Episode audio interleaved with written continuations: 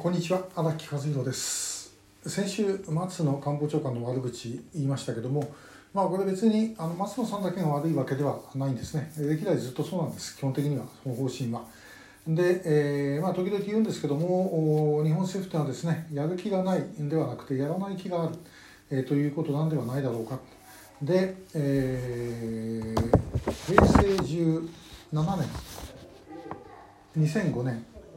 えー、6月14日です、えー、参議院の内閣委員会、えー、ここで、えー、当時の細田博之官房長官、えー、の答弁をちょっとご紹介したいと思います。これはあの当時民主党の森裕子参議院議員からの質問に答えるんです、まあ、拉致問題のこう質問がずっと続いてですね、えー、そこで、えー、政府我が国政府が我が国の国民が拉致されて救出を待っている時に我が国の政府が自分でできる主体的にできるということをいつまでにどのように何をするのか具体的にお答えいただきたいという質問なんですがでこれに対して細田官房長官はこう答えています、えー、先方先方というのは北朝鮮。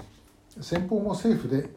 彼らのこの領土の中においてはあらゆる人に対する権限を持っておりますのでこれは我々が説得をしてそして彼らがついに実は生きておりました。全員返しますというまで粘り強く交渉をすることが我々の今の方針でございます。えー、聞いてどう思われたでしょうか。まあ私何回かこのことは講演やなんかでも言ったり書いたりしてるんですけどね、えー、本当だったらこの答弁一つでですね内閣が吹っ飛んでもおかしくないような答弁です。でしかも問題はですねこれ例えばあの細田さんが、まあ、北朝鮮極めて北朝鮮寄りで、えー、北朝鮮のことを何が何でも助けたいと思っていると。いうことでこういう答弁をしたというならば逆に救いがあるんです、えー、その人を変えればいいだけの話ですから。問題はこれ自体がもうまさに官僚答弁ですけども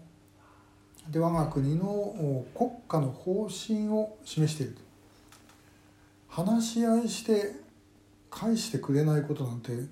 これまで20年以上の間で誰でも分かりますよね。いや確かに21年前5人帰ってきました。その後しかし全然何も動いてない。実はおりましたって、えー、まあそれに近いものがあったわけですけどね。田中稔さんと金田辰巳さん。実はおりましたって言ったっていやもうそんなもん返さなくてもいい。というふうに言ってるわけです。これはもうやる気がないではなくてやらない気がある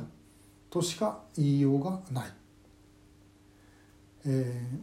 これをどういうふうに変えていくかということなんですけども政府の中でですねこの方針を変えるというのはもう不可能です。おそらく。でまあ一番はっきりしてるのは警察なんかはですねこの拉致問題が明らかになればなるほど今までやってなかった、えー、ということがどんどんどんどん表に出てきます。やってなかったどころか、まあ、不作為ですね。不作為どころか隠蔽まで出てくる。これはもう山本美穂さんの事件なんかを見れば分かるけどもあれだって一つだけだと思います。あんなもんたくさんやってますおそらく。それはもうこれ本当にあの一番簡単な例で言うとあのいなくなった人についてですね、えー、警察が裏であれは実はその男とできててどっかへ駆け落ちしたんだとかですね。そういうような噂を流してる例なんていくらでもあるんですね。でそういえばもうどうなるかご家族はそんなはずはないっていくら言ったって周りの人はですねいややっぱりでも家族も周りに言えないことあるんじゃないかとかいうふうに思ってしまうで、えつい支援の手も弱まるということ、えこういうのは残念ながらいろんなところで私見てまいりました。警察が全力を挙げてやってるというふうには思えないしもちろん外務省もそれを交渉で、えー、取り返そうなんてことは思っていない。できればいいなって思ってると思いますよ、ね、自分のやってる範囲でえそれを取り返すことができりゃもちろんいいと思ってます。でそれ一生懸命考えてやってる人もいることは間違いないんですががです。上の方針がもうそういうものではですね、えー、もうあんまり動かしたくないというのが根本的な方針ということになるとそこからの展開というのは難しいです。で、えー、かつても、えー、例えば平成9年の2月衆議院予算委員会で西村慎吾さんが質問したでこれに対して、え当時の橋本龍太郎内閣総理大臣が答弁をしてでその後橋本さんは自分の腹心を平壌に送ってですねめぐみさんの解放の交渉をするということをやってますそういうことをやった人があるいは私が知らないところでも他にもいるかもしれませんけどもその極めて例外中の例外でしかも特別なケースです。えー、一般的にはもう国の方針全体としてはやらないという方針ですね。えー、まああの全拉致被害者の即時一括帰国っていう言葉もそう言っとけば逆に言うと絶対何も動きませんから、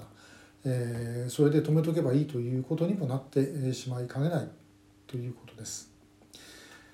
えー、まああのー、じゃあ何もできないのかというとそんなことありません。だからまあそこにですね政府にそういう意味での期待を持たない方がいいということです。で、えー、これを突破するための民間の努力ということが絶対に必要になる。というかもうそれをしなければできないんであればそういうふうにするしかないです。